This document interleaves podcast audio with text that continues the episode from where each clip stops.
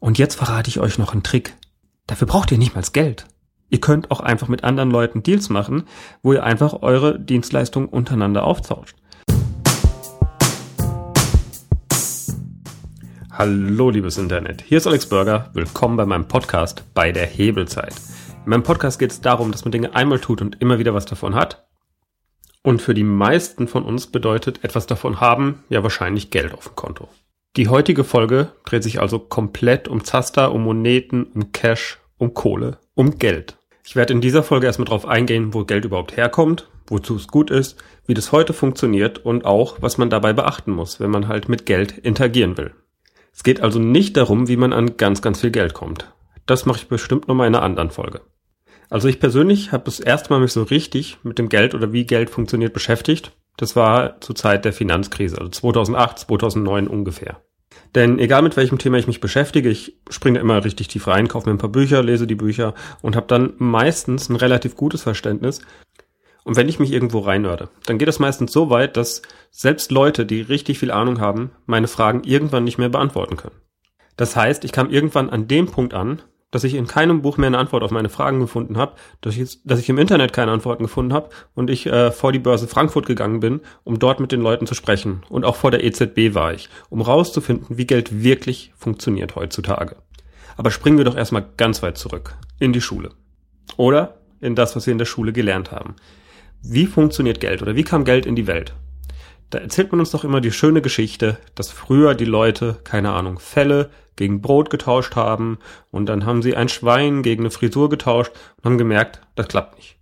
Und weil es nicht so gut klappt, also weil ein Schwein irgendwie sehr, sehr schwer in Frisuren äh, umzurechnen ist, haben sie Geld erfunden. Das ist das, was ich in der Schule gelernt habe. Wahrscheinlich habt ihr alle das in der Schule gelernt. Und es ist mal wieder, wie so vieles in der Schule, kompletter Schwachsinn, der überhaupt keinen Sinn macht. Denn wo hätte denn das Geld herkommen sollen? Hatte einer gesagt, ja, ich nehme jetzt mal hier diese, keine Ahnung, Muscheln und jeder bekommt von euch jetzt Muscheln und dann könnt ihr anfangen, Muscheln gegen Sachen zu tauschen und am Ende entsteht dadurch was? Macht es Sinn? Also für mich nicht wirklich. Die wahre Geschichte von Geld hat nämlich viel mehr mit Schulden zu tun.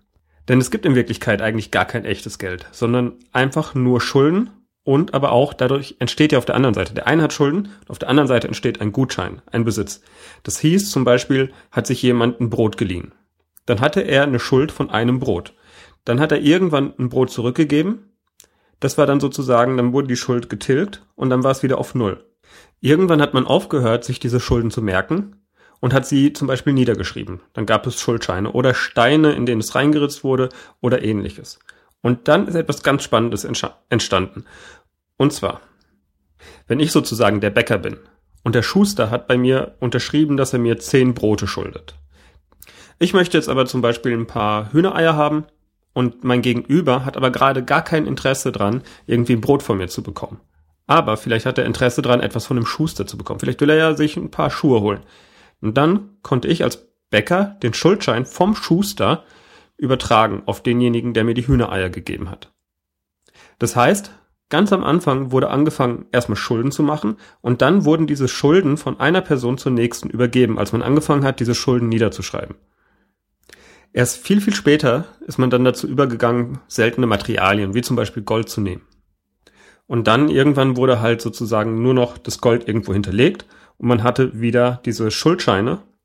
Sprich, der Goldschmied hat das Gold bei sich hinterlegt, das waren die Ursprünge von der Bank und er hat dann einen Schein ausgehändigt, dass er dir oder demjenigen, der das Gold hinterlegt hatte, so und so viel Gold schuldet. Und es war natürlich viel einfacher, diese Scheine hin und her zu transportieren, als das faktische Gold, weil Scheine wiegen weniger und war von daher viel, viel besser. Und es war ja, wenn man dem Goldschmied vertraut hat, genauso viel wert, weil man wusste, man bekommt dieses Gold.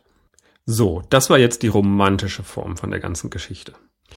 Denn es gibt Hinweise darauf, dass die allerersten Transaktionen eben, dass es da nicht um Brot ging oder Geflügel, sondern ganz früher hat man sich einfach in seiner Dorfgemeinschaft ausgeholfen. Jeder hatte so seine Rolle. Man hat einfach als Stamm, als kleine Gruppe dafür gesorgt, dass jeder genug von allem hat und jeder hat es getan. Es war mehr kommunistisch als jetzt irgendwie kapitalistisch.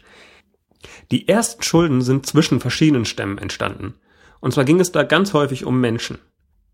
Du hast drei von meinem Stamm umgebracht, Also muss ich nochmal drei Leute von deinem Stamm umbringen und dann sind wir wieder quitt. Also es deutet einiges darauf hin, dass es darum ging.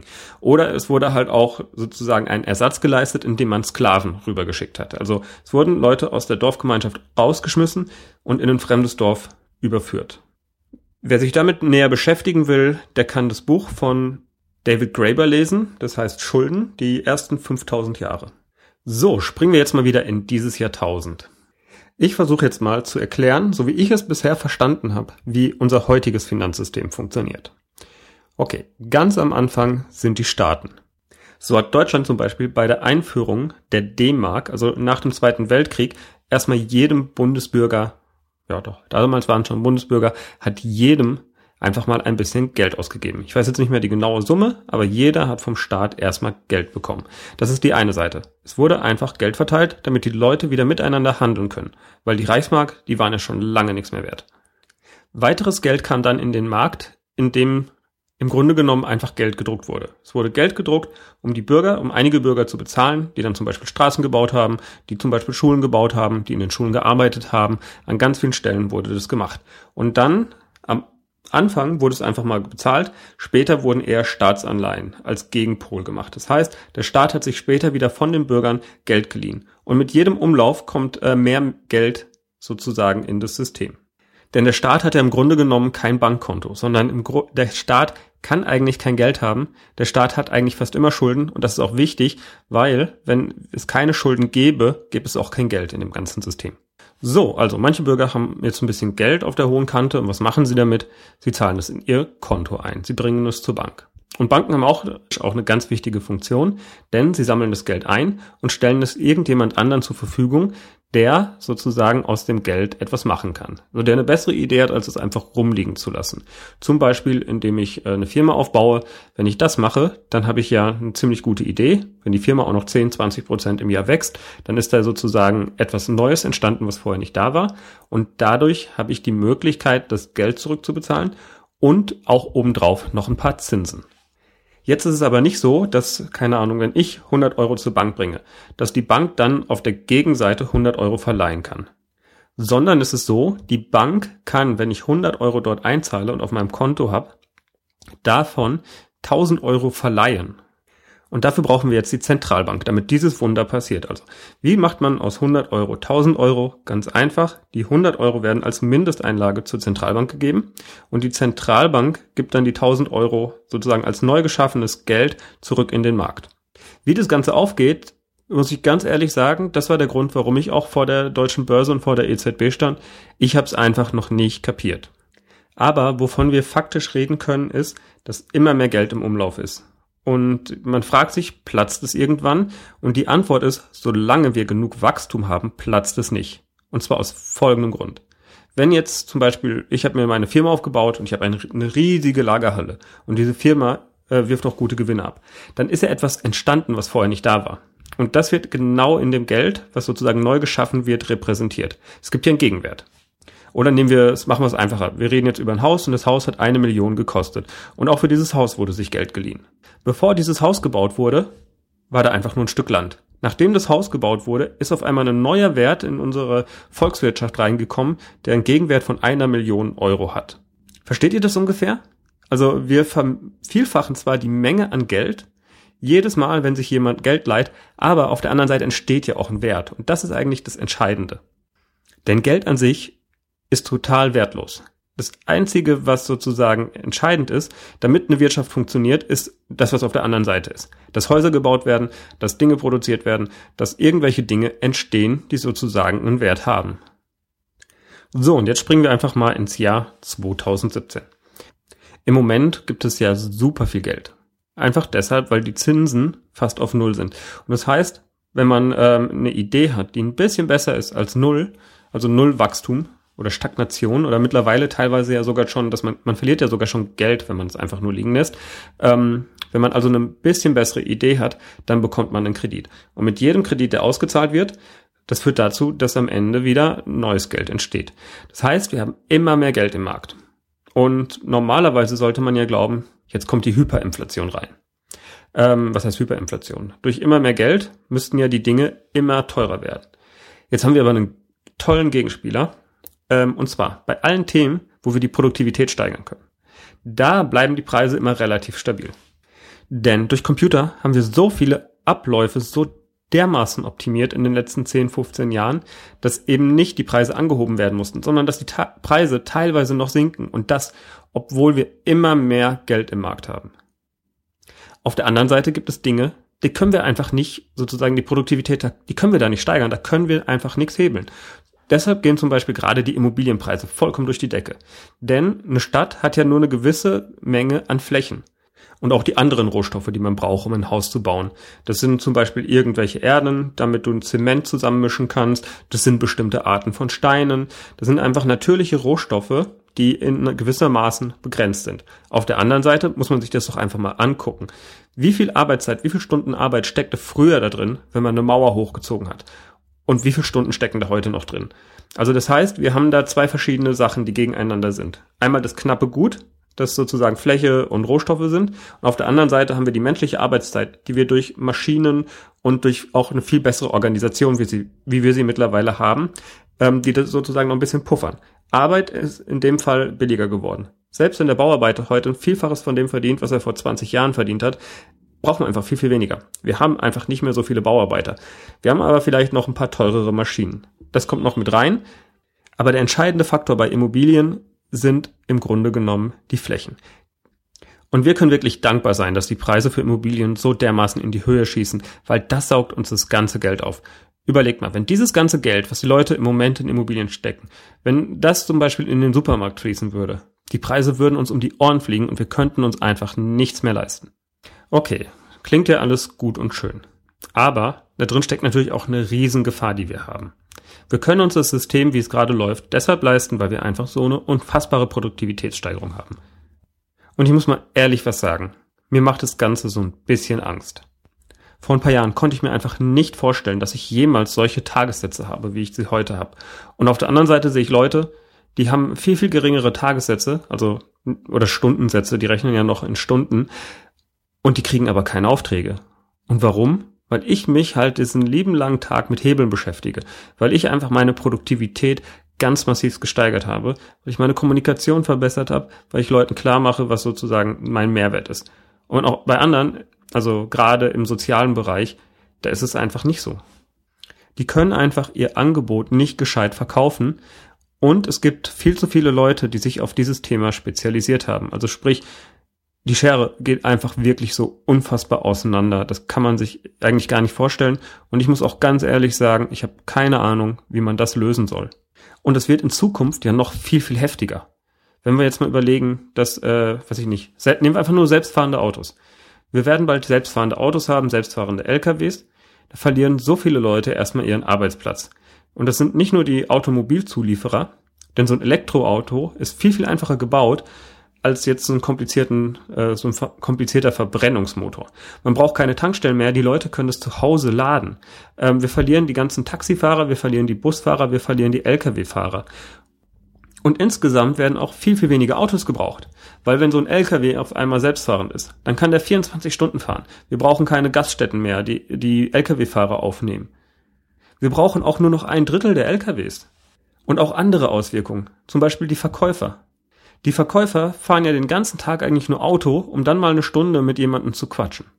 Und das heißt auch, so ein typischer Verkäufer braucht ein ganz neues Profil.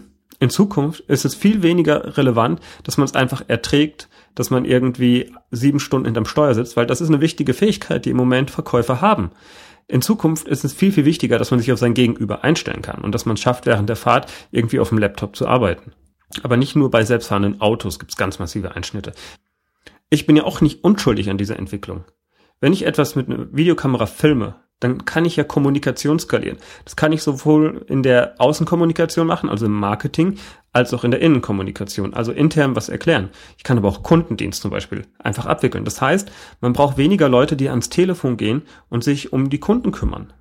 Und ja, ich, eigentlich habe ich ja bisher noch gar nichts Politisches gesagt, aber ich sehe im Moment keine Partei, die in der Lage ist, genau auf diese Fragen zu reagieren. Was machen wir denn da? Was machen wir mit den ganzen Leuten? Finden wir sinnvolle Aufgaben für die? Können wir das überhaupt noch so machen, dass sozusagen das ganze Geld bei denjenigen bleibt, die zum Beispiel die Autoflotten betreiben?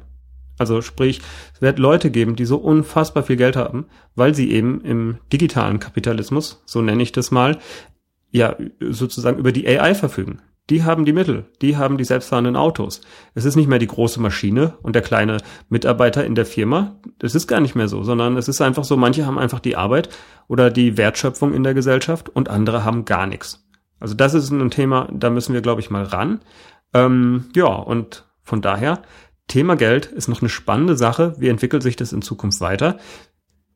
Weil wenn wir mal den Ursprung von Geld wieder betrachten, es ging einfach darum, dass der Zugang auf bestimmte Ressourcen geregelt wurde. Und das ist eigentlich auch das, worum es immer bei Geld geht. Es ist heute so, es war früher so, wir haben einfach von manchen Ressourcen nicht genug. Und wir haben uns irgendwann mal darauf geeinigt, dass wir Geld nehmen als Mittel, um zu entscheiden, wer jetzt Zugriff auf die Ressourcen bekommt. Und vielleicht gibt es ganz andere Mittel. Vielleicht kann man das auf andere Wege lösen. Vielleicht braucht man das Thema Geld in Zukunft gar nicht mehr. Und es war vielleicht nur ein Thema, das wir für eine gewisse Zeit haben. Aber auf der anderen Seite, noch spielt Geld eine Riesenrolle. Und es ist auf jeden Fall auch besser, Geld zu haben im Moment, als keins zu haben. Also auch das ist total wichtig. Ich glaube, es ist aber ein Fehler, wenn man sagt, ich konzentriere mich alleine auf Geld. Also auch bei der Altersvorsorge. Jetzt irgendwie in eine Rente einzuzahlen und in Zukunft etwas dafür rauszubekommen. Einfach weil so viele Unbekannte noch vor uns liegen. Das Einzige, wovon ich sicher ausgehen werde, ist, dass es auch in Zukunft noch Ressourcen geben wird, von denen es zu wenig gibt. Und ich glaube, es ist sinnvoller, dass man einfach guckt, was sind diese Ressourcen? Und diese Ressourcen, das können Grundstücke zum Beispiel in Städten sein. Es kann aber auch sein, dass wir zum Beispiel durch selbstfahrende Autos plötzlich gar keinen Mangel mehr haben. Weil wenn die Autos ohne Probleme schnell in die Stadt und schnell wieder rauskommen, vielleicht wollen wir dann gar nicht mehr so eng aufeinander wohnen. Vielleicht wollen wir dann alle lieber ein Häuschen mit Garten. Also auch das kann sein, dass das gar keine so knappe Ressource sein wird. Es kann sein, dass die Aufmerksamkeit eine der knappsten Ressourcen ist. Das hatte ich ja schon mal in einer anderen Folge angekündigt und es deutet sich im Moment zumindest so an dass Aufmerksamkeit immer wertvoller wird, während Geld sozusagen immer wertloser wird. Die Aufmerksamkeit von anderen Menschen wird immer, immer teurer. Aber auch das kann sein, dass es irgendwann wieder komplett egal ist, dass wir einfach die Aufmerksamkeit gar nicht mehr haben wollen. Was heißt es? Wenn es am Ende nur noch um diese knappen Ressourcen geht, werden wir alle Ressourcen einfach verbrauchen, sodass wir einfach keine Existenzgrundlage mehr haben? Wie gehen wir damit um? 2012 habe ich dazu ähm, eine kleine Reise gemacht, also beziehungsweise nicht nur zum Thema Geld, aber ich habe das miteinander verbunden. Äh, From Gutenberg to Zuckerberg hieß das Projekt und für das Projekt war ich unter anderem auch in New York und habe dort einjähriges Occupy Wall Street gefeiert. Also habe mir dort mal angeguckt, wie dort diese Bewegung läuft und was sozusagen deren Ideen sind. Und ich muss sagen, ich war enttäuscht. Denn dort hatte niemand eine Idee, die über das Thema äh, Geld ist doof und Banker sind doof und alles ist doof äh, hinausging. Also das fand ich sehr, sehr krass, dass es eben da keinen gab, der sich sozusagen eine Welt ohne Geld oder ohne Geld in der Art, wie wir es gerade haben, vorstellen konnte. Und ja, dann war ich noch an einem anderen Ort.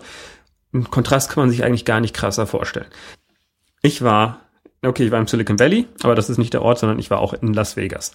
Und dort habe ich mir das Downtown Project angeguckt. Dort hat Tony Shea, das ist der, äh, nicht der Gründer, aber der erste Investor von Zappos und auch mittlerweile Chef von Zappos. Das ist im Grunde genommen das amerikanische Zalando. Und er ist mehrfacher Milliardär. Ähm, dort hat er sich einen Stadtteil gekauft. Und dort hat er das Konzept des Return on Community eingeführt. Er wollte einfach für seine Firma das bestmögliche Umfeld schaffen und hat sich gedacht, okay, ich kann jetzt entweder irgendwie alles selber bauen aber ich habe ja gar nicht die besten Ideen. Und hat dann angefangen, ich glaube, 350 Millionen an äh, Investmentkapital zur Verfügung zu stellen. Und zwar nur für Leute, die neben einer guten Business-Idee auch eine Idee haben, wie sie die, der Community helfen können. Und es muss nicht immer sozusagen, keine Ahnung, Raketenwissenschaft sein, sondern es können auch ganz simple Sachen sein. Zum Beispiel ein Startup, in das er investiert hat, die haben gesagt, jo, wir machen einmal die Woche für alle Neuankömmlinge ein Abendessen. Wir kochen einfach von unserer Firma aus für alle, die uns besuchen. Andere haben Vorträge organisiert, manche haben einen Podcast gemacht. Also dort ging es bei den Investitionen nicht darum, wer den besten Return on Investment bietet, sondern jede Idee, die er finanziert hat, die sollte schon sich selber tragen. Also er wollte keine Ideen irgendwie subventionieren, sondern er wollte eine schwarze Null haben aber er wollte einen Gegenwert für seine Gemeinschaft haben. Und ich kann das nur jedem empfehlen. Also ich war da, da ging es gerade erst los mit dem Projekt, aber schaut euch das an. Das ist mega genial, was er da gemacht hat. Und für mich war das das erste Mal wieder, dass ich sozusagen eine Vision für die Zukunft gesehen habe. Dass man eben nicht nur auf den Shareholder Value guckt oder den Return on Investment, also dass man einfach mehr und mehr und mehr Geld macht, sondern dass man etwas baut, das langfristig eine immer lebenswertere Umgebung schafft. Und ich meine, kann man sich einen Ort vorstellen, der eigentlich schlimmer ist als mitten in der Wüste, neben Spielcasinos, neben, was weiß ich, also es ist, Las Vegas ist einfach nicht der schönste Ort und er hat es wirklich geschafft, dort einen der angenehmsten Orte der Welt zu schaffen. Ja, aber als ich von diesem Trip zurückgekommen bin, muss ich ganz ehrlich sagen, da bin ich noch ein richtig tiefes Loch gefallen, eben weil es, ich musste es verarbeiten diese krassen Kontraste zwischen diesem Milliardär, der so einen Fantasyland aufbaut, und der ideenlosen Occupy Wall Street, die da ähm, ja einfach nur denken, wenn sie trommeln, dann äh, wird die Welt besser. Und ich habe danach echt ein halbes Jahr gebraucht, um wieder, was heißt, auf die Beine zu kommen. Dass meine Firma irgendwann anlief und dass ich nochmal richtig stark auf das Thema Value geguckt habe. Wie schaffe ich einen Wert für andere Leute? Und seitdem ich das gemacht habe, also gar nicht mehr den Fokus so aufs Geld, sondern Fokus nur noch auf, wie schaffe ich einen Wert für andere, seitdem ging es bei mir auch eigentlich stetig bergauf. Und jetzt bin ich bei mir persönlich bei einer Frage angekommen, zu der ich einfach noch keine Antwort habe. Wie mache ich weiter? Auf meinem Konto ist auf jeden Fall genug Geld, dass ich mir gerade keinen Kopf um Geld machen muss. Wenn ich wollte, könnte ich wahrscheinlich auch Fantastillionen irgendwann zusammenkriegen und immer weiter hinter dem Highscore herlaufen. Es gibt bestimmt viele, die was ähnliches wie ich machen und noch viel, viel mehr Geld verdienen. Aber ich bin einfach relativ sparsam. Das ist sozusagen der Grund, warum bei mir einfach am Ende des Monats mehr Geld da ist als davor. Und jetzt bin ich am Überlegen, was kann ich also mit meinen Ressourcen, also ein bisschen Geld ist da, dass ich auch investieren kann, aber auch meine Zeit und mein Wissen, was kann ich da tun, um die anderen erwähnten Probleme anzugehen? Wie kann ich den Leuten helfen, dass sie in Zukunft irgendwie nicht von den selbstfahrenden Autos überholt werden? Natürlich werden sie überholt. Natürlich dürfen sie selber nicht mehr fahren. Finde ich auch sehr, sehr gut. Aber wie gehen wir da in Zukunft mit um? Muss ich da in die Politik gehen? Kann ich andere Sachen machen? Wie kann ich den ja, besten Hebel nutzen, einfach im sozialen Umfeld? Und da will ich jetzt nicht einfach einzelnen Leuten irgendwie einen Fünfer in ihre, äh, ihren Pappbecher geben, sondern es geht darum, wie kann man da systematisch was machen? Wie kann ich jetzt meine Hebel nutzen? Und was ich bei mir selber schon gelernt habe, ist, manchmal muss man sich einfach dann die Zeit nehmen, dass man sich Gedanken zu dem Thema macht und dass man eben nicht immer wieder von einem Projekt zum nächsten hechelt. Das heißt, ich werde jetzt auf jeden Fall mal ein bisschen das Tempo rausnehmen. Das wird auch für den Podcast der Fall sein. Also es kann sein, dass jetzt hier nach ein bisschen Pause ist. Vielleicht habe ich jetzt dann auch noch ein, zwei Episoden, die ich noch durchziehe. Aber ich werde da mal pausieren. Und ich werde meine Ressourcen auch nutzen, um einfach weniger zu arbeiten. Das heißt, meine Aufträge werde ich bis ja wahrscheinlich Anfang Mitte Mai abarbeiten. Im Juni wird es dann wahrscheinlich den Online-Kurs geben und erst im Juli werde ich mich wieder auf richtige Aufträge stürzen. So, das waren jetzt 24 Minuten zum Thema Geld und natürlich gehört hier am Ende so einer Folge immer noch das Thema Hebel. Wie holt ihr die Zeit wieder raus? Und da hole ich erstmal ein bisschen länger aus, denn etwas, was mich total fasziniert hat, als ich zum Thema Geld recherchiert habe, Neben der Geldmenge gibt es nämlich auch noch die Umlaufgeschwindigkeit. Umlaufgeschwindigkeit bedeutet einfach, wie oft wechselt das Geld die Hand. Und das hat total faszinierende Auswirkungen. Denn wenn das Geld schneller die Hand wechselt, dann entsteht viel öfter ein Wert. Und das könnt ihr wirklich extrem krass als Hebel nutzen. Wenn ihr zum Beispiel ein Designer seid und ihr kennt noch jemanden, der ist zum Beispiel Texter. Ihr könnt tolle Webseiten bauen und er kann tolle Texte schreiben dann tauscht das Geld doch einfach immer hin und her. Ihr braucht dann einfach kein Vermögen mehr. Und ihr habt einfach nur am Anfang 100 Euro. Ihr gebt die 100 Euro dem anderen, der arbeitet für euch. Ihr seid ein Stück weiter. Er gibt die 100 Euro wieder zu euch und immer hin und her. Ihr könnt auf diese Weise ganz, ganz schnell ganz, ganz viele Dinge haben, die euch beim Wachstum helfen. Und jetzt verrate ich euch noch einen Trick. Dafür braucht ihr nicht mal Geld. Ihr könnt auch einfach mit anderen Leuten Deals machen, wo ihr einfach eure Dienstleistungen untereinander auftauscht. Und das ist, glaube ich, der Mega-Hebel. Denkt nicht immer übers Geld nach. Denkt nicht immer drüber nach, dass ihr Kunden braucht. Wenn ihr am Ende die Dinge, die ihr haben wollt, einfach so bekommen könnt, dann braucht ihr keine Kohle. Was ich zum Beispiel total oft gemacht habe. Ich bin so gut wie auf jede Konferenz und so gut wie auf jedes Event bisher umsonst gekommen. Warum? Weil ich immer anbiete, ich filme euch das. Oder ich schneide mal irgendwas zusammen oder ich mache mal hier ein bisschen was auf Facebook. Also ich habe bisher fast immer etwas gefunden, was mein Gegenüber haben wollte, so dass ich tauschen konnte. Und das ist erstens legal und zweitens ist es umsatzneutral. Wenn ihr etwas tauscht gegen etwas, das der andere haben will, ohne Geld, dann könnt ihr richtig, richtig viele Werte haben. Und im Grunde genommen, vergesst das Thema Geld, denkt immer über die Werte nach. Und zum Abschluss bleibt mir nur noch zu sagen, wenn ihr wissen wollt, wie ihr Video nutzen könnt, um damit eure Zeit zu hebeln, dann habe ich für euch einen kleinen Kurs, in dem ich euch zeige, wie ihr Schritt für Schritt die ersten Videos produziert. Den findet ihr auf 1000stundenwoche.de slash machen. Oder ihr geht einfach auf hebelzeit.de und dort ist bestimmt der Link in den Show Notes zu dieser Episode. Wenn ihr danach Geld sucht, dann findet ihr auch diese Folge. Und in dem Kurs habe ich schon die ersten beiden Lektionen fertig. Drei weitere sind noch in der Mache. Und wie schon gesagt, es kann sein, dass ich in der nächsten Woche keine Episode für euch habe. Aber keine Sorge, ich werde den Podcast auf jeden Fall weitermachen, denn ich habe noch nie so einen geilen Hebel für meine Zeit gefunden. Also ich wünsche euch noch einen schönen Tag, viel Spaß beim Hebeln, nehmt Geld nicht so ernst und der Intro- und Abschlusssong ist von audionautics.com und heißt Clap Along.